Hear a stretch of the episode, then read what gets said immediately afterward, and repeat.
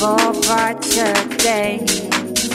Seems all I can right now.